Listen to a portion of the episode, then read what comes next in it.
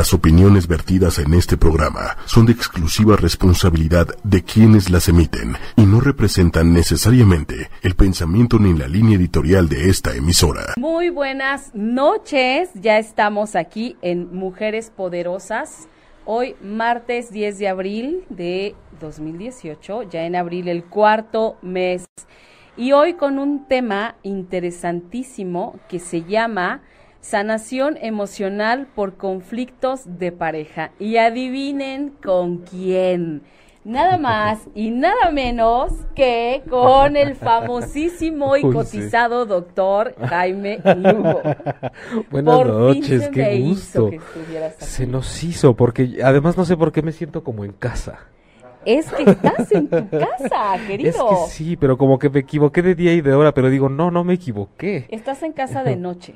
Exactamente, que además era es como un sueño hecho realidad. Yo quería estar aquí en cabina de noche y contigo. Ay, qué Que no se había dado. Porque bueno, este, los que no sepan, Jaime tiene un programa todos los viernes aquí mismo en ocho y media a las once de la mañana que se llama Transpersonal, así en es. Donde trata de estos temas álgidos que a él le gustan, de estos temas controversiales y que de alguna manera nos llevan eh, pues a, interiorizar y a reflexionar, pero sobre todo a modificar, que de eso se trata, ¿no, doctor? Sí, bueno, estaba, estaba pensando el otro día justo de hablar mucho de la transformación. Y eso, digo, como un preámbulo y contestándote rápidamente a esto, que Pensaba mucho en Eric Fromm, el de la psicología positiva, que decía que cómo se hacen las capas de la cebolla, ¿no? Y nos van cubriendo de todo esto que no nos permite autorrealizarnos y realmente a veces más que cambiar y modificarnos o transformarnos es potenciar y sacar al mundo lo que ya somos y lo que siempre hemos sido. ¿No? Eh, porque eso somos, así, o sea, un alma dentro de un cuerpo que es el enfoque que yo trabajo, ¿no? Que de pronto, pues ya como gente más apegada a la ciencia dirá, y ¿cómo? ¿Por qué? Pero pues para eso son los enfoques, para trabajarlos y para tener diferentes miradas de todo. Y, y de pronto en este tránsito por la vida, pues somos todo, ya, ya lo tenemos todo. Pero hay un montón de configuraciones que, que mm, nos van poniendo el reto cada vez más complicado, más interesante, y muchos de ellos, precisamente como lo vamos a ver hoy, son a través de las relaciones de pareja. Que, que son de las cosas más complejas, me parece, que puede haber en este universo. Sí. ¿No? Las personas somos complejas, eh, somos impredecibles, somos somos no, bueno, somos, ¿se puede decir groserías en tu programa? Diga, dígala, somos a veces unos hijos de la chingada. Sí, pero es tu casa. Con confianza, hombre. Sí, pues de, de, de, pronto, de pronto cuando hablamos de estos temas que nos retan en pareja, pues imagínate lo que surge cuando la gente, eh, su pareja le pone el cuerno, ¿no? O, con estas cosas de codependencia, pues no, no bajan al otro de hijo de la chingada, de que es un cabrón, de que es una pinche vieja esto y el otro. Y, y lo, aterrizo así porque eso es lo que pasa en la vida real. la gente lo ve así. Lo último que se nos ocurre es voltear a vernos. Así nos tratamos Así es. Así nos maltratamos, ¿no? Cuando, cuando en algún momento se nos olvida también que nosotros mismos elegimos a ese otro para que estuviera a nuestro lado, ¿no? Sí. entonces cuando las expectativas, cuando no se cumple todo eso que yo estoy esperando que el otro haga por mí o para mí, es cuando entonces viene el enojo, ¿no? Cuando viene esta parte tan tan deshumanizada y se nos olvida este, que, dices, bueno, ¿y dónde quedó el amor? ¿Por qué se expresa? Porque yo he oído, esto, todo esto que tú dices, yo lo he escuchado una y mil veces con algunas amigas o desconocidas que, hablan pestes de la gente con la que están, pero sin embargo ahí están. Y, esta parte yo no la entiendo, ¿no? Porque digo, a ver, si es tan malo o tan mala, si es lo peor que con lo que se han encontrado en este mundo o la peor, ¿por qué siguen ahí? es, es de esas preguntas misteriosas que, que bien merecen el esfuerzo reflexionar y trabajar en ellas porque también es cierto que estamos llenos de ejemplos de relaciones tóxicas y en la codependencia y nos preguntamos eso, ¿no? Yo constantemente cuando hablo, que es con mucha frecuencia de la infidelidad, es que yo veo que la gente que más se enoja y que más batalla y quiere entrar en debate por decir, es que como me digas, está mal y eso no se hace, siempre yo pugno un poco por empujar a, sí, pero no podemos perdernos en el debate o en, en, la, como en la filosofía de que es algo que está mal y que no se hace, porque no avanzamos. No avanzamos sino, ok, todo está mal, sí, eso no se hace, no se traiciona. ¿Qué, qué hacemos después? No podemos mm, pretender que sentenciando al infiel todo se va a solucionar, porque además hasta nos perdemos de esa valiosa oportunidad que tenemos para trabajar en nosotros mismos a raíz de pasar por una experiencia en donde fuimos traicionados. Esa es una gran lección para nosotros. Tenemos que llegar al punto en el que no nos importe qué va a pasar con quien me hizo eso, ¿no? Exactamente. Fíjate que hay una parte este, que yo considero que es vital para que sobreviva una relación lo más posible, que es el compromiso, ¿no? Y me parece que desde el principio podríamos avanzar y podríamos hablar del, del compromiso desde otro lugar. O sea, por ejemplo, tú y yo eh, nos planteamos tener una relación de pareja, pero aquí yo yo me, atrevería a preguntar. El perro al aire. Ay, doctor, yo no haría Así de ejemplo, vamos a suponer que andamos. yo soy directa, doctor, yo ya le hubiera dicho. Pero bueno, este, ya se fue la idea, pero a ver, yo diría, yo, yo te diría, a ver, Jaime, ok, perfecto, si me interesa lo que quieras, ¿hasta dónde estás dispuesto a comprometerte? Claro. Para ver si entonces también eh, eso que tú me, me, puedes de entrada, podríamos decir, dar para saber si también para mí sería suficiente o mejor no le entramos, ¿no? Y creo que sí podríamos empezar preguntando desde ahí. Lo que pasa es que nos, nos, nos vamos enganchando en relaciones suponiendo que el otro se compromete de la misma manera que yo me comprometo. Y después cuando no ocurre eso o nos damos cuenta que no está tan comprometido como yo, es cuando empiezan los conflictos, es cuando empieza el claro, no me quiere, claro, no le importa, claro, me hubiera dicho desde el principio, pero ¿cómo te va a decir si tú no le preguntaste? Porque se vale preguntar.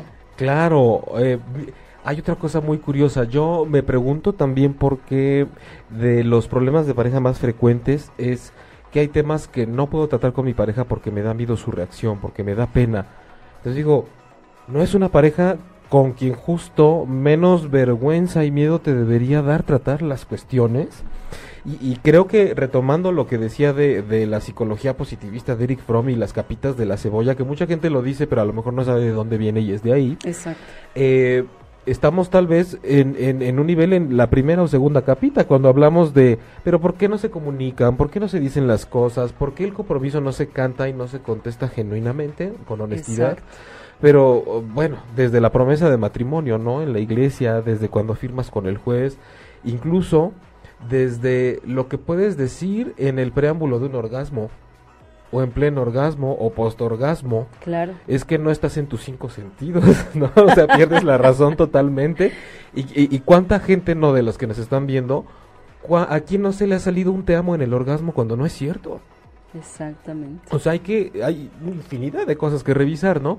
Y bajo el enfoque transpersonal, que justo es el que yo trabajo, por si hay alguien que no lo conoce, es esta parte de hablar con el lenguaje del alma, qué nos dicen las emociones, cómo todas estas experiencias nos llevan al autoconocimiento profundo, incluso hablando de temas de espiritualidad y del alma.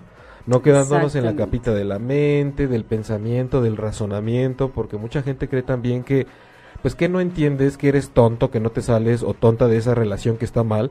La gente lo sabe. La gente que va a terapia conmigo, que cuando platicamos, saben perfectamente el problema que traen. Pero es una muestra de que no entendiéndolo, te sales de ahí. No es suficiente vivirlo solo desde la mente y del cuerpo. Hay toda una cuestión emocional. El inconsciente no solo es la mente. Hay un inconsciente emocional también que se vive en el cuerpo, un montón de patrones, de repeticiones, que hacen que uno se quede como atorado en una configuración con una pareja, sabiendo incluso que a, pesar del maltrato y de las peores atrocidades que podamos enterarnos de ciertas relaciones, ahí estamos.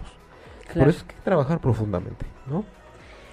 Y siendo bien honestos, ¿no? Porque no se trata, yo, yo, de pronto también me da la impresión de que de pronto alguien se acerca a una terapia, pero pretendiendo escuchar lo que quiere, o sea, que le digan lo que quiere escuchar, como tú estás bien, de acuerdo, el otro es el culpable, este, y dices, no, al fin y al cabo, quien te debe importar eres tú, el otro es como es, ¿no? Y él se ocupará de él cuando considere necesario que tenga que ocuparse. Y, y esa resistencia a ocuparse de uno mismo y estar al pendiente de lo que pasa con la pareja ya es también parte del conflicto, ¿no? la resistencia al autoconocimiento, al trabajo que hacemos profundamente con nosotros mismos. Hay casos, y, es recurrente en terapia, que de pronto la gente va porque tiene un rompimiento con la pareja, incluso tal vez una boda que no se llevó a cabo, y de pronto interrumpen el proceso terapéutico digo, hay infinidad de motivos, pero es muy recurrente que suceda porque de pronto se reconcilian, y entonces ya no necesito tomar terapia porque la pareja que tengo, cuya relación terminó porque me maltrató, llegó en una especie de cruda emocional a decirme, discúlpame, no, no, se vuelve, no, vuelve a pasar, esto no se vuelve a repetir. Cuando estamos hablando que además son problemas a veces de alcoholismo, a veces de abuso, de maltrato físico, emocional, pero es parte de la dinámica, ¿no? De, de la crisis y del conflicto, el vivirlo cíclicamente y creer porque queremos que se solucione o que depende de la otra persona. Depende de que esa persona me deje de maltratar. Depende de que ella deje de repetir sus patrones conmigo. No depende de que yo haga conciencia, sino de que el mundo o la persona cambien. Y así pueden pasar 5 años, 10, 15, 20, 25, 30. O sea, puede pasar la vida entera. Y nada más no te mueves, esperando, esperando, esperando, esperando. Oye, antes de seguir, este, a todos los que nos están oyendo por el radio, por w www.ochoymedia.com les comentamos que estamos en Facebook Live por ocho y media y además también estamos, nos acaba de decir Manuel Méndez, que estamos por YouTube en vivo al mismo tiempo. Esta es una novedad. Así que ya no hay pretextos para que no nos vean, para que no nos oigan. Y, bueno, y que disfruten esta noche, que estamos de... No hay manteles, pero... No, estamos manteles de largos. De Manden preguntas, aprovechen. Aprovechen, mira, aquí sí tenemos algunas cositas. María Séptimo dice, buenas noches amigos, Patricia Cervantes, Jaime Lugo, buenas noches María. A, a, dos de ponerme celosa, Lor. Ah. Ay, Jaime. Claudia. Sí. Claudia, saludos. Karen Zárate, doctor Jaime Lugo, saludos, amigo hermoso. María Séptimo. Besos, Claudia Lor. Se los recuerda el tema del viernes pasado. Sí. Noemí Magaña, interesante tema, gran escenario, excelentes anfitriones y profesionales. Saludos para los dos. Saludos, gracias. María nos comenta, a veces uno se deja llevar por las emociones y asumes que el otro está en el mismo canal y no es así. Pues no, efectivamente no.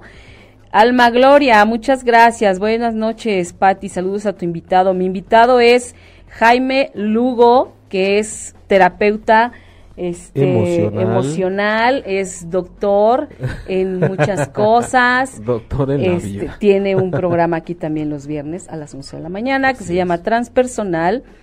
Y bueno, muchas gracias a todos los que se están conectando, a los que nos están mandando saludos.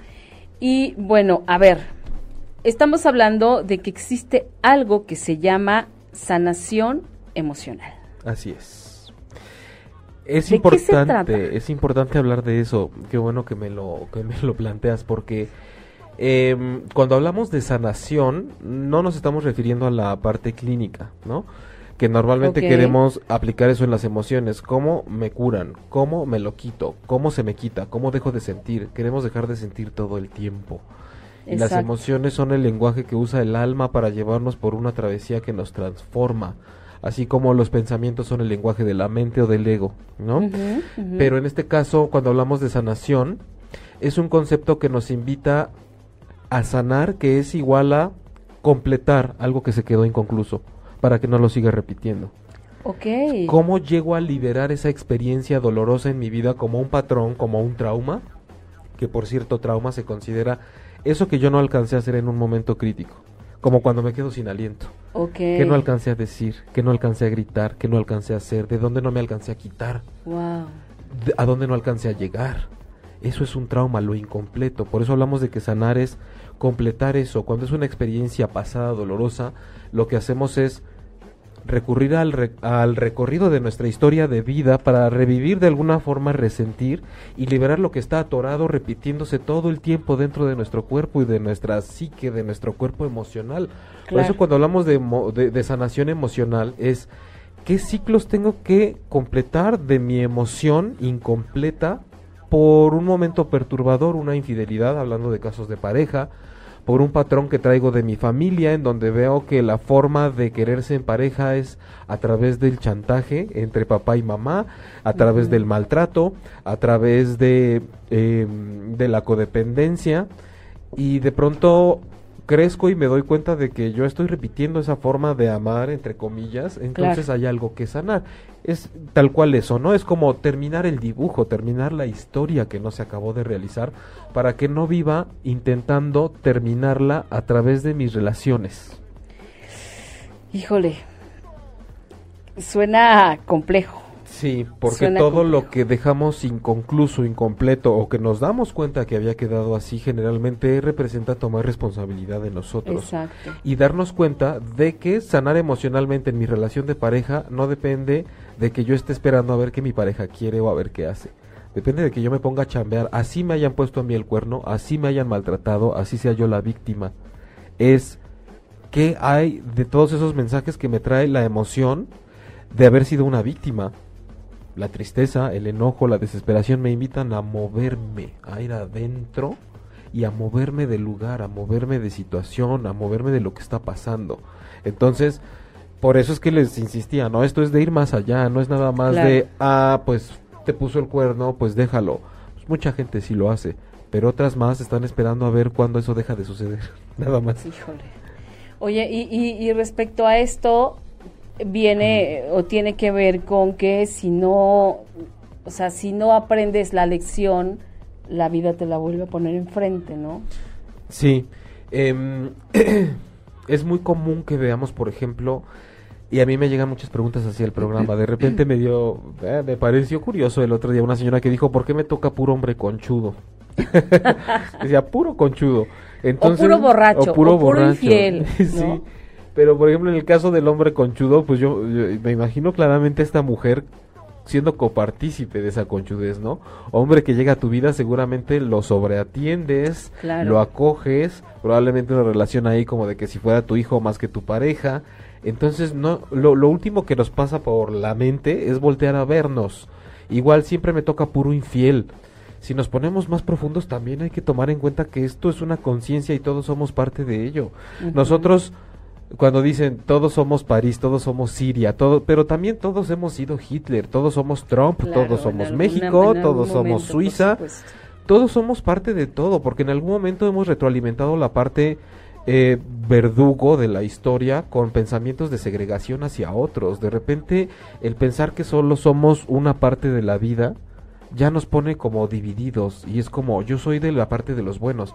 No, tú también le has faltado al respeto a la gente, tú también te enojas cuando ves la tele y dices ojalá le pase esto a tal persona. Claro, y tú también has decepcionado a tu pareja, queriendo o no queriendo, y también has lastimado a algún amigo, también has, le has hecho daño a tu hijo. Has sido intransigente, has envidiado, que está a tu alrededor. has amado, has odiado. Eh, tenemos que tomar conciencia de que todos somos todo en ese sentido. Entonces, si partimos de ahí también para ver nuestras relaciones de pareja, con más razón, la invitación es a decir, no, no, no, el tener un rol dentro de la pareja de pronto puede ser puede ser contraproducente. Nos tenemos que tenemos que ser dinámicos en la relación de pareja y siempre tomar cualquier inconveniente para auto movernos, ¿no? Movernos del lugar como bien dices. Oye, es, es que le voy a bajar el volumen a mi teléfono porque no eso lo he bajado. Sí, porque híjole. Sí, perdón, doctor, yo sé que usted lo saco de, de, concentración con me, pones, mira, que no sé qué onda. Que, que necesitas, digo, hoy hay mucha luz, pero el doctor casi transmite en los viernes a oscuras. En la bohemia. Pero, pero perdón, pero ya ves cómo es Manuel. Que así, por más que le dices cómo lo quieres, no te hace caso. Pero bueno, Manuelito. Entonces, este, oye, nos está comentando, nos comentan aquí, a ver, ya alguien nos escribió, dice, Eh, Noemí Hernández, saludos chicos. Este tipo de cosas no solo pasan entre pareja, pasa en cualquier tipo de relación personal. Sí, que era lo que decíamos, ¿no? De, de a tu hermano, a tu hermana, a tu mamá, a tus hijos, a, Así es, Noemí, nada más que te voy a, a, decir un secreto. Lo que pasa es que cuando, cuando lo tomamos a partir del tema de pareja, es el pretexto ideal, porque aunque todo nos lleva al trabajo interior, el tomarlo a, partir del tema de pareja es que es el síntoma de la mayoría de la gente. Es una forma de decir, de porque si decimos autoconocimiento, igual poca gente se interesa. Pero si tomamos los conflictos de pareja como un síntoma, ahí sí es eh, la mayoría de la humanidad. Entonces por ahí es en donde jalas a la gente para decir, a ver, saliendo de aquí, sea una terapia, un taller, una plática, es sembrar la semilla de que te des cuenta de que tu problema no era tu pareja.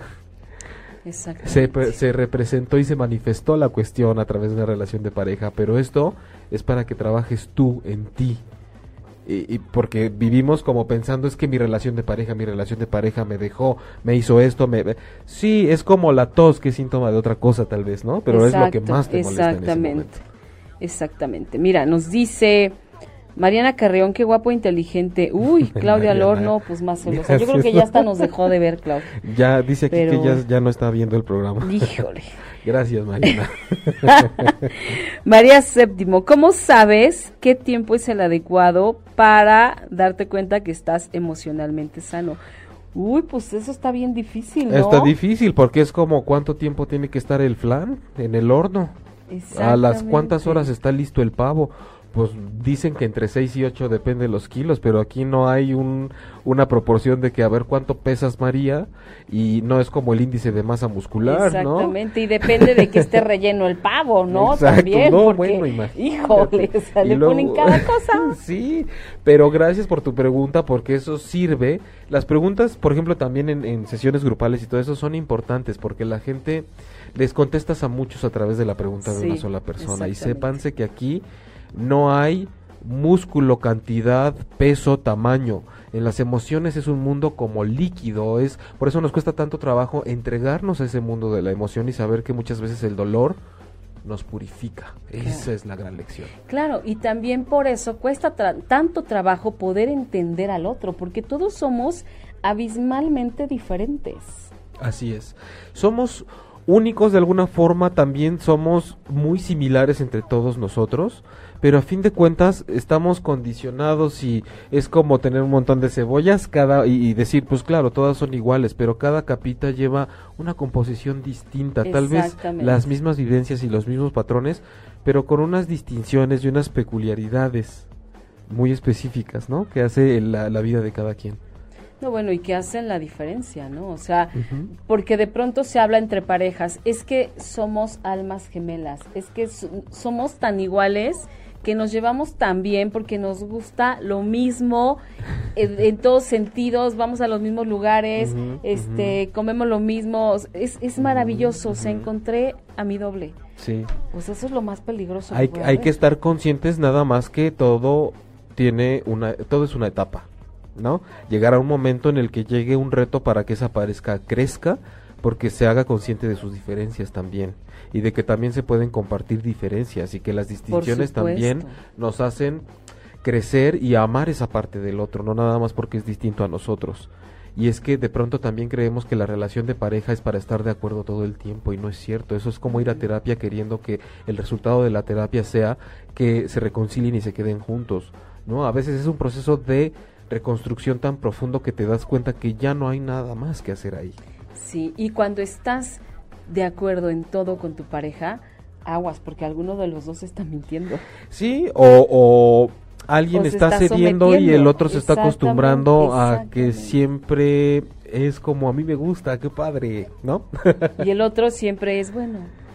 Esta vez vamos a hacerlo como sabes que resulta que hay un conflicto en el que dices, pero es que siempre habías estado de acuerdo conmigo y la otra parte por primera vez en mucho tiempo dice, pues, pues es que si no lo decía venía un problema pero ya me cansé.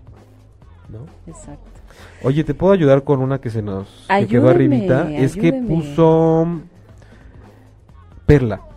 A mí me afecta todo lo que sea ah, abandono desde chica y todas mis parejas. Bueno, tienes en, en, una, en una frase así de chiquita, Perla, tienes una premisa importantísima. Y es lo que te decía yo hace rato. Tú sabes que me afecta todo lo que sea abandono desde chica y ahora con mis parejas. Tú entiendes esto y no por eso estás dejando de repetir el patrón. Es lo que yo les decía hace rato. Tú sabes de dónde viene y por qué. Pero es, tienes como un punto acá y otro al otro extremo y lo, lo que falta es sanar, es decir, hacer un recorrido completo, completar toda esa parte emocional y hacer que tu dibujo quede completo, que tu historia se reescriba de alguna forma para que puedas partir, no olvidando eso, porque también hay unas frases que digan, olvida el pasado y vuelve a empezar. No, a ver, no caigamos en esas tonterías de olvida y deja atrás, o, sigue adelante y para atrás ni para agarrar vuelo. Ganas. Échale ganas, que ya hicimos un programa de eso, asquerosa frase. Hay que, para atrás sí hay que voltear a ver y sí hay veces que tenemos que ir como Hansel y Gretel a ver qué dejamos en el camino para ver a dónde nos lleva. Exacto. ¿No? Entonces, pues ahí. Oye, a ver, para no saltarme ninguna.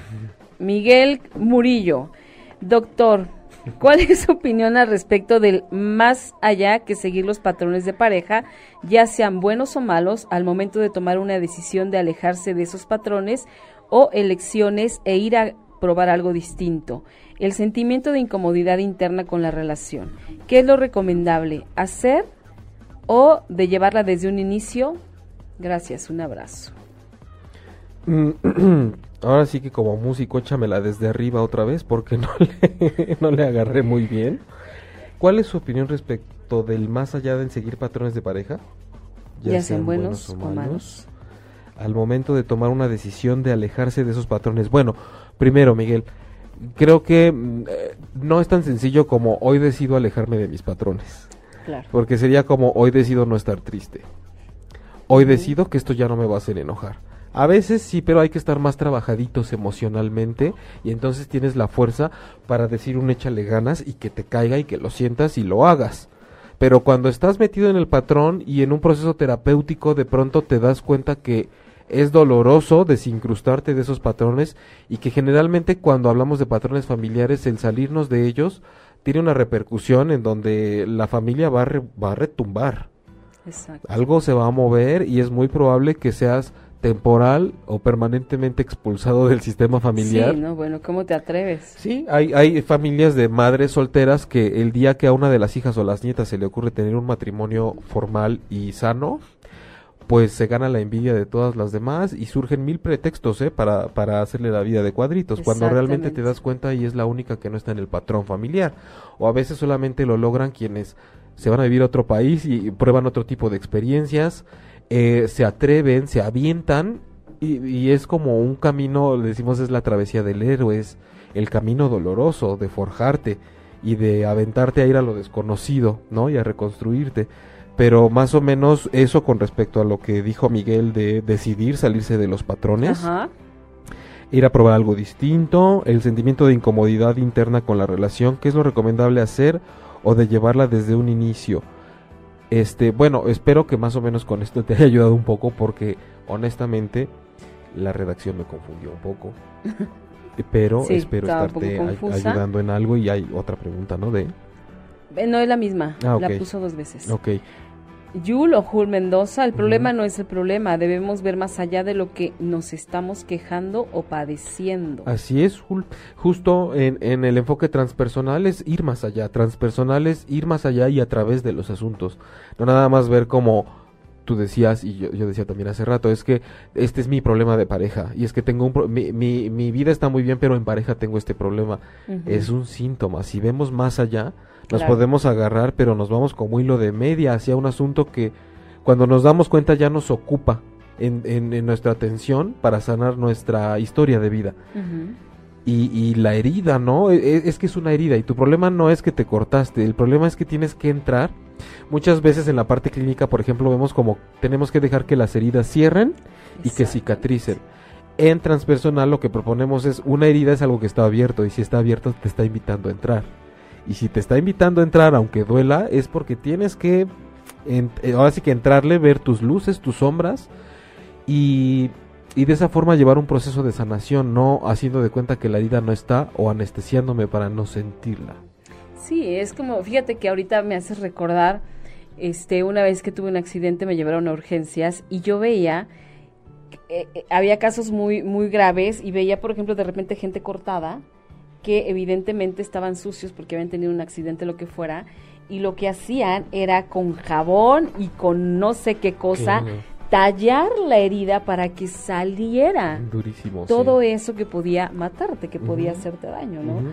Pues así es la vida real, o sea, si no tocas de fondo el problema, si no tocas de fondo la emoción, pues nada más vas a seguir en la misma eh, como por encimita, bueno, ya este ya lloré tres días, este hoy ya me siento mejor y vámonos otra vez a la misma, ¿no? Es imposible así. Sí, metáforas y analogías de esto tenemos muchísimas, ¿no? Hace rato hablaba con nuestro productor Manuel, eh, estábamos filosofando.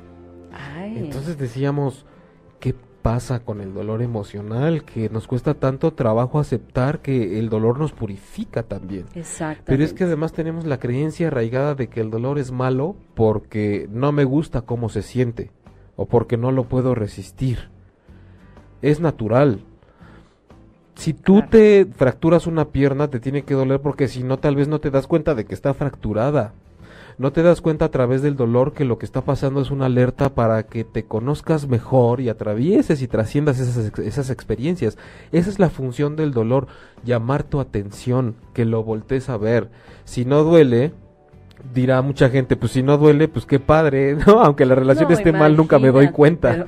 Pero, pero, es que existe mucho daño colateral. Hay gente que a lo mejor está anestesiada por el dolor en su relación con codependiente, pero se está llevando entre las patas a los hijos. Exactamente. A los hijos. Y estamos generando, estamos ahora sí que generando generaciones nuevas de personas con ese patrón. Entonces el dolor nos avisa. No lo rechacen, no lo satanicen, así como tampoco pues es bueno satanizar al ego. Mucha gente dice, libérate del ego, fuera ego. Esa es ignorancia. El ego es nuestra mente, que lo que pasa es que luego le damos todo el protagonismo. Ese es el problema. Exactamente. Hay que saber que, no es fácil, obviamente, pero, pero hay que saber irnos, o sea, hay que conocernos de verdad para saber cuándo realmente sí estamos trabajando algo o cuándo simplemente estamos como echándole tierrita para que no se vea o para que alcoholito para que no duela tanto, este, pero siempre es necesario y pasa muchas veces que por ejemplo alcoholito de acá, ¿no? Porque el, eh, del otro si le echas y duele. alcoholito para que se te olvide un rato, ¿no? Pues con una cubita. Un tequilita, qué sé yo, eso eso hace la gente. Sí, por lo menos ese ratito te la pasas bomba. sí, ya después la, aparte de todo la cruda sí. está impresionante. Ahorita que decías que es difícil, sí. Eh, y, por eso estamos gente que nos dedicamos a esto, desde los psicólogos clínicos normales, tradicionales, hasta los sanadores, los terapeutas emocionales como yo, los coaches, hay infinidad, ¿no? De vertientes. Pero, y, que sepan que para eso, bueno, les voy a platicar todo de un taller que voy a dar en dos semanas. Y que además, pues hay gente que ah, me escriben mucho también para decir, oye, no tengo lana para la terapia, digo, no, no es que dé terapia por chat, pero también por eso es importante, a mí me gusta tener el programa. Les digo, ve el programa el viernes, manda tus preguntas por inbox si quieres, o lo haces ahí el día del programa, y con eso se pueden sembrar semillitas que te vayan dando como nortes de para dónde te dice tu alma o cómo escuchar a tu alma, por ejemplo, a través de las emociones. Es que bueno que estamos en una era en donde hay programas que no necesitas que sea de televisión o de radio formal, independientemente de Y como bien dices, la pregunta de alguien me va a dar una respuesta a mí también, y, eso es maravilloso. Pero bueno, antes de, que se nos olvide, ¿eh? cuéntanos del taller que vas a dar. Bueno, el taller precisamente es sanación emocional por crisis o conflictos de pareja. Y es esto que hace rato nos comentaba nuestra querida Noemí Hernández, que decía, pero es que pasa en todo tipo de relaciones, no solo de pareja. Sí, pero precisamente necesitamos gente que tenga ese síntoma a través de una relación de pareja conflictiva o en crisis, o que esté tratando de sanar heridas por una relación pasada, o que esté metida en el mismo patrón, o que diga por qué siempre me tocan así, o por qué no puedo relacionarme en pareja. Y también la invitación es para que la gente que con relaciones en general venga a la sesión del 21 de abril, es de este sábado al que sigue, de 10 de la mañana a 2 de la tarde, es en la colonia, en la colonia Narvarte Y es para tratar, eh, es como una gran clase de cuatro horas donde podemos, si ustedes quieren y quien guste, compartir experiencias o simplemente aprender de todo esto que estamos hablando ahora, que es del ego, del alma, de cómo nos relacionamos, desde dónde, por qué, para qué, patrones familiares, ejemplos, vivencias, aprender incluso a meditar porque es un vehículo mediante el cual podemos entrar en nosotros. Eh, saber que no es culpa, culparnos cuando decimos es que ahora resulta que todo es mi culpa, porque si hay gente que dice, ¿no? Cuando yo fui la víctima en mi relación, pues no, pero es una bola de fuego que ya tienes en las manos. ¿Qué haces con ella? Exacto. Ya no vas a corretear al que te la puso para ver regresársela o reclamarle mientras te sigue quemando. ¿Qué haces con ella? Entonces, este, bueno, es el 21 de abril. Las inscripciones son al 55 54 30 99 17. Vuélvanos a decir, por favor. 55 54 30 99 17. Okay. O pueden aquí, ¿no? En el chat del programa también. También pueden aquí, me, me, late, quiero ir, a dónde voy, dónde me inscribo. Y de todos modos, si se meten a mi página jaimelugo.com, ahí hay, también está otro teléfono, está una forma para mandarme correo. Y también los viernes de transpersonal aquí mismo a las 11 de la mañana, el próximo viernes, vamos a estar haciendo una extensión de este tema, por si se quieren conectar. Oiga, doctor, pero a ver, cuénteme, ¿por qué porque es que no, no te dedicas a esto. ¿Qué te lleva a irte por este camino?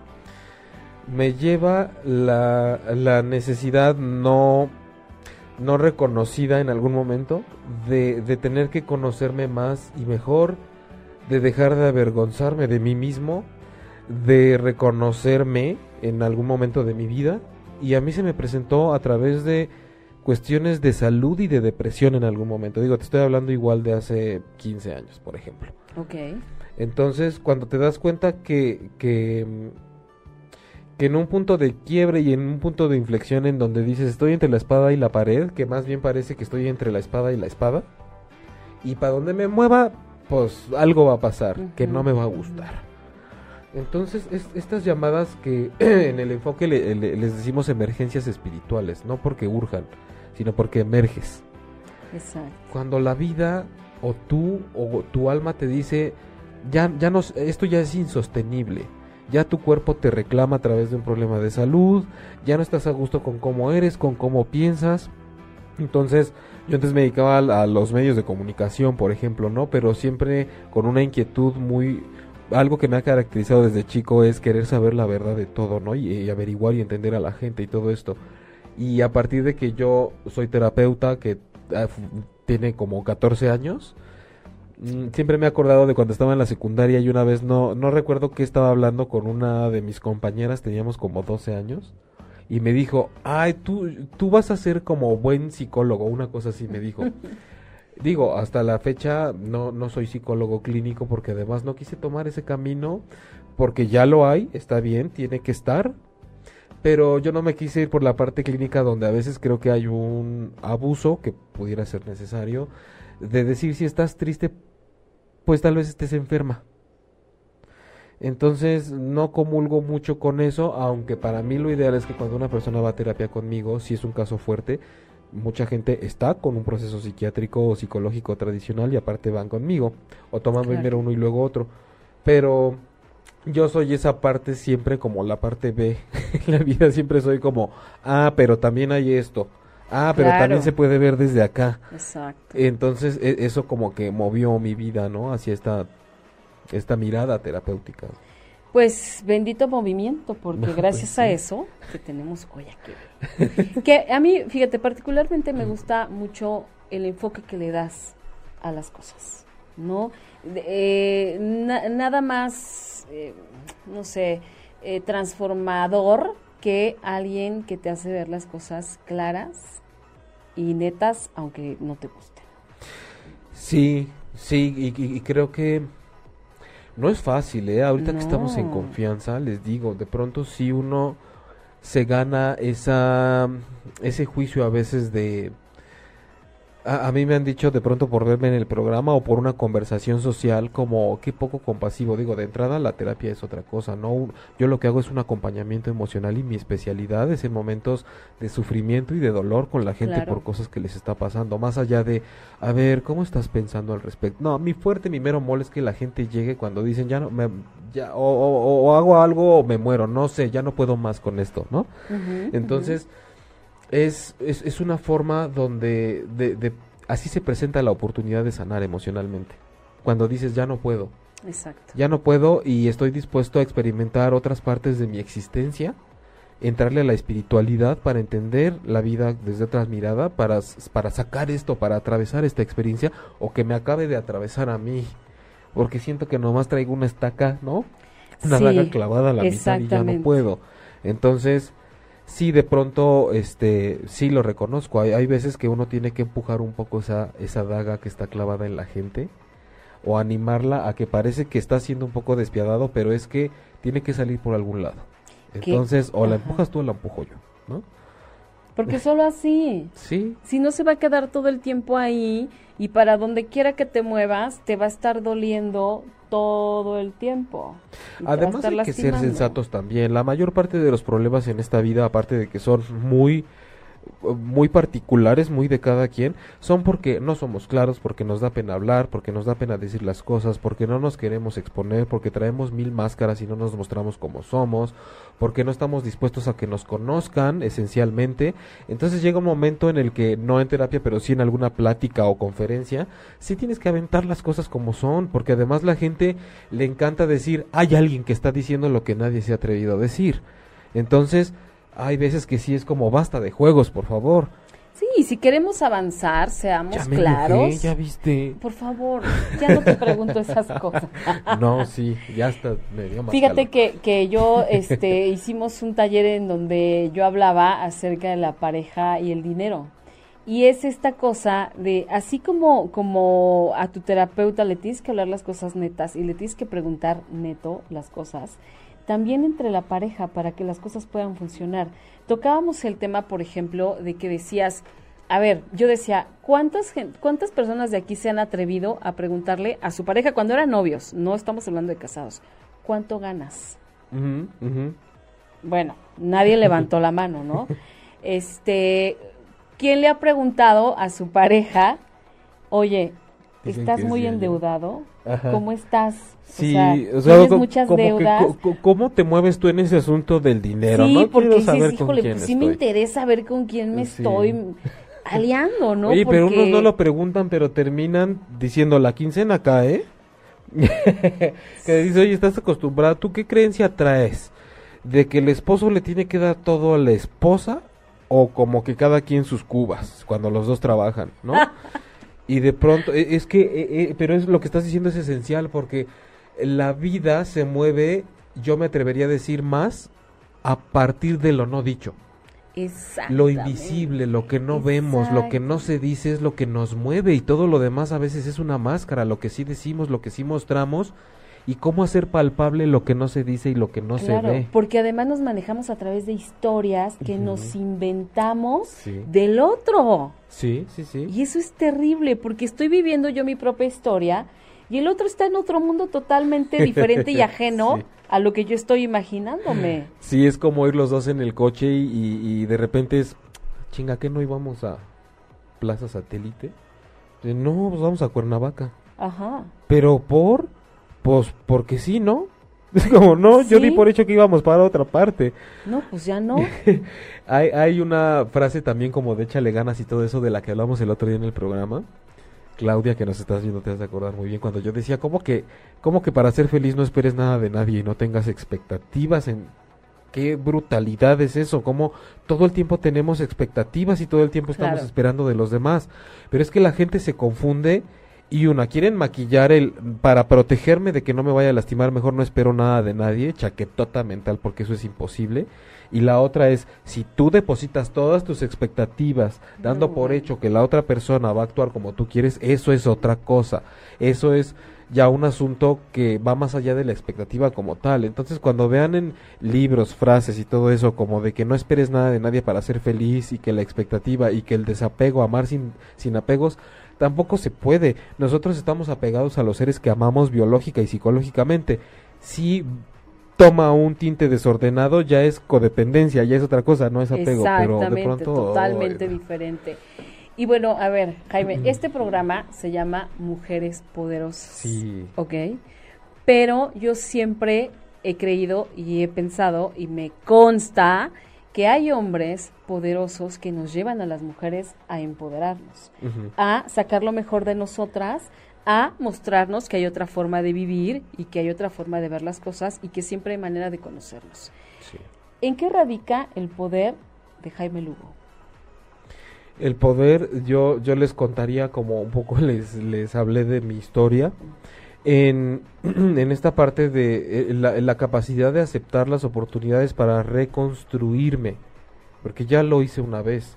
Y no es presunción ni es nada, es como cuando estamos al otro lado de un río salvaje y alguien, en este caso yo, como muchos de ustedes lo hemos ido en algún momento, y poder decir a la gente, ven acá, o sea, la verdad es que el río sí, pues sí te va a poner una arrastrada tremenda, ¿no? Sí, no te digo que vas a salir ileso, pero, pero se puede, todos tenemos cicatrices internas y externas, y yo personalmente les diría que mi poder radica en esta capacidad de tomar segundas oportunidades cuando en algún momento creí que todo iba casi a terminarse para mí.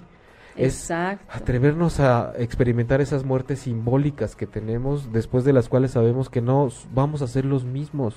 Claro, porque para volver a nacer primero hay que morir. Sí, definitivamente. hasta por lógica. Claro. Fíjate, Mariana Carreón nos dice, Jaime, quiero aprovechar este espacio en vivo para agradecer la terapia que tomé contigo y compartir al público que por mi experiencia es sanar nosotros mismos para después poder compartir sanamente con nuestra pareja. Gracias, Marianita. Qué maravilla, pues mira, ella sí aprendió la lección. Perla Pessoa, gracias Doc, yo me entrego tanto para que no me abandonen y no me va bien.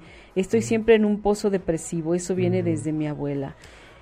Perla Pessoa, dame tips. Este, igual ella nos dice, dame tips, por A, veces en el discurso brevemente podemos ver ciertas cosas, ¿no? Me entrego tanto para que no me abandonen. Mm, es que sí, de pronto la clave está en tampoco tienes por qué entregarte tanto y no sé qué le llames entregarte tanto.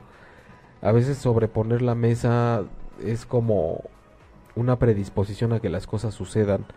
Yo por lo que leo hay mucho que trabajar. Sí. Pero de entrada aguas con, analiza eso de me entrego tanto para que no me abandonen. A mí me suena que está a dos centímetros de me trabajo tanto para que me abandonen sin querer y sin saberlo obviamente. Exacto. Estar como sobre lo mismo.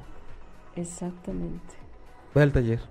sí, sí, sí, de verdad. O sea, aquí el punto es empezar a buscar lugares para encontrar una respuesta, empezar a buscar personas para encontrar cómo aclarar nuestros pensamientos. Y cada quien de repente a veces pareciera que tienes que, andar en varios lugares hasta donde hasta donde encuentres o hasta que encuentres uno que embone contigo porque no necesariamente a todos nos funciona lo mismo sí el autoconocimiento es una búsqueda. Exacto y, eso es lo bonito.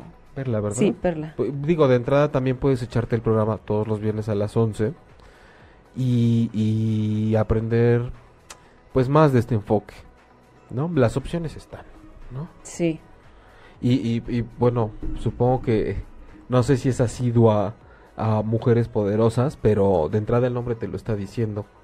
Hace falta eh, descubrir tu poder. Claro, no, y, vaya que lo tenemos. Aquí el punto es atrevernos. Atreverse no no es cualquier cosa, ¿no? Se requiere de mucho valor, se requiere de mucha determinación, pero sobre todo de muchas ganas de ya no querer mm, seguir mm. viviendo como lo he estado haciendo. Sí, y, sabes que, como ves que siempre me gusta poner la parte difícil, cuando dicen, eh, vence tus miedos, hazlos a un lado y atrévete. No, güey, jamás sucede. Siempre es con el miedo que tienes, con eso te avientas. El miedo no se va. Claro. O sea, el miedo es tu... tienes que ser tú el jinete cabalgar el miedo, que te lleve para allá, no que te arrastre, que tú lo montas y que te lleve. Si vas a esperar a que se te quite el miedo, pues no, es como el día que se el erradique la infidelidad del mundo. No, Pues no a bueno. pasar, adáptate, supéralo, el mundo. elévate, elévate de la porquería, úsala para avanzar, no te no, no dejes que te que te sumerga, pues. Sí, sí, sí. Perla nos dice, soy de Argentina, no puedo, me gustaría ir. Ay, bueno. pues, pero escúchanos, Sí. como lo estás haciendo todos los martes a las 8 de la noche y todos los viernes a las 11 de la mañana. Así es, hora de México. Sí, dice María, María Séptimo, que anda muy activa, María. María, eh, mira, no hay amor ¿eh? más fiel que el personal y que de ahí y que de ahí parte estar bien para que nuestras relaciones en nuestro entorno cambien y romper con el patrón que se arrastre. Si no hay amor propio, no podemos dar amor a otros. Y a veces, María, también romper con el patrón puede sonar como que ya, ah, lo rompí y ya no está. No, conscientes de nuestros patrones. Es como yo, yo he conocido chavas que de pronto, pues sí, andan con cuates que les dobla la edad porque no, no tuvieron papá, hay un problema con la figura paterna. Eh, no es hacer una correlación general de que siempre si te faltó papá vas a buscarlo a tu pareja. Hay por ahí quien dice claro. que sí, siempre es como una ley. Pero si, si es, es gente en la que yo lo he visto claramente y si lo trabajara y por lo menos dijera yo tengo mi pareja porque pues me da una protección como de mi papá y lo reconocieran y lo hicieran consciente, por lo menos dices, está sanando su historia a través de su pareja y lo sabe. Claro, o No, sea, no, no se queda frita porque no funciona su relación. Exactamente, y que digas, bueno, pues ese es el precio que tengo que pagar por estar en un lugar donde me gusta o con alguien que me gusta, pues lo pago y no hay problema, también eso se vale, pero es reconocerlo. Perla, este, digo, Soledad Pro Año, ¿cómo puede ser una mujer poderosa?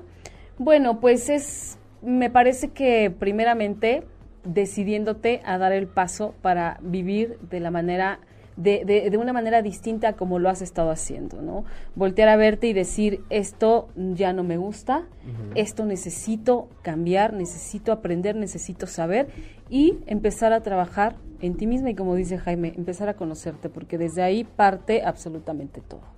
Sí, y, y sabe que el poder está dentro de ti.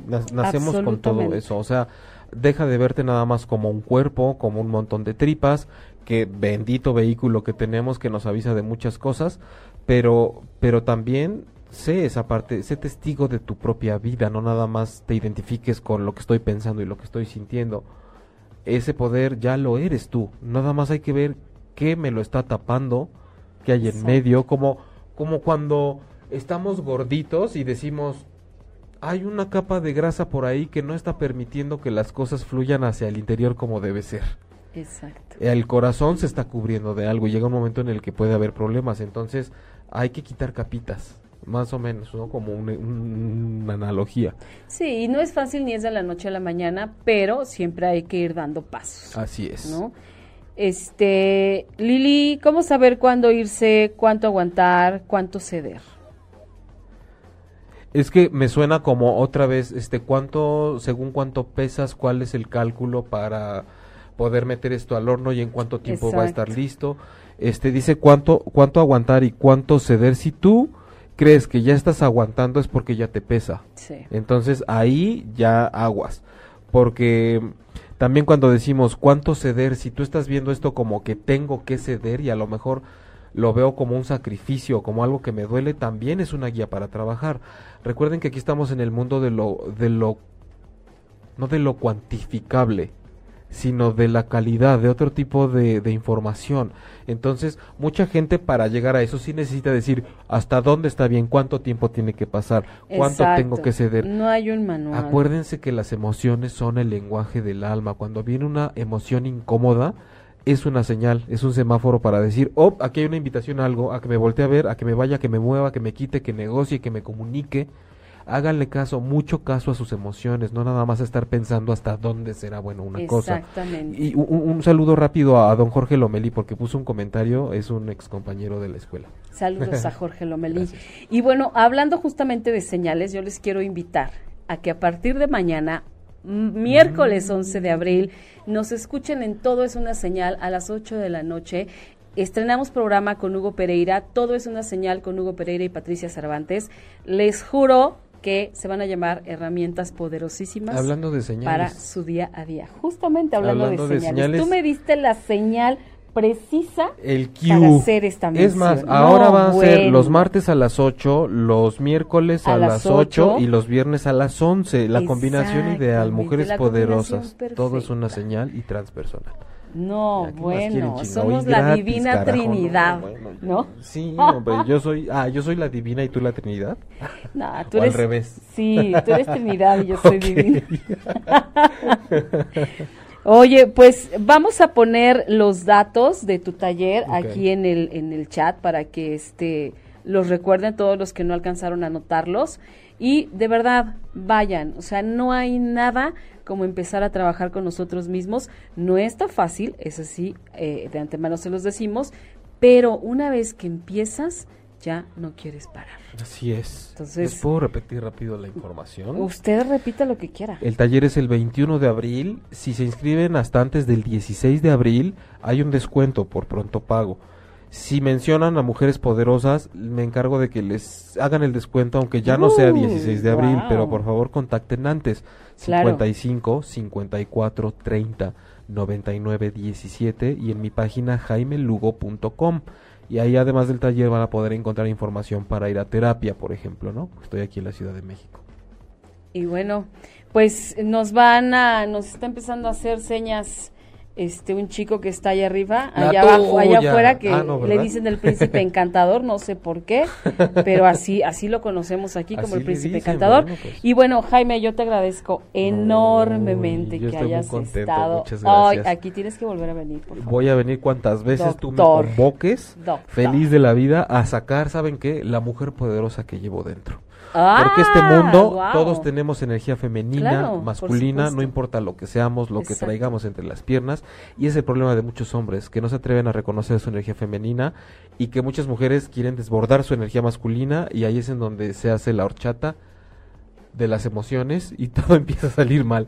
Claro, ese es tema para otro programa. ¿Sí? ¿La horchata? No, las energías. Ok. Las sí, energías femeninas. quieras, vamos, hablamos de lo que quieras desde el lenguaje Sí. del alma. Bueno, pues este, muchas gracias por escucharnos y vernos hoy en Mujeres Poderosas. Los espero mañana. En todo es una señal con Hugo Pereira y Patricia Cervantes y el doctor los espera el viernes a las 11 de la mañana en Transpersonal. Nos seguimos viendo y escuchando. Besos. Gracias. Si te perdiste de algo o quieres volver a escuchar todo el programa, está disponible con su blog en ochoymedia.com. Y encuentra todos nuestros podcasts de todos nuestros programas en iTunes y Tuning Radio. Todos los programas de ochoymedia.com en la palma de tu mano.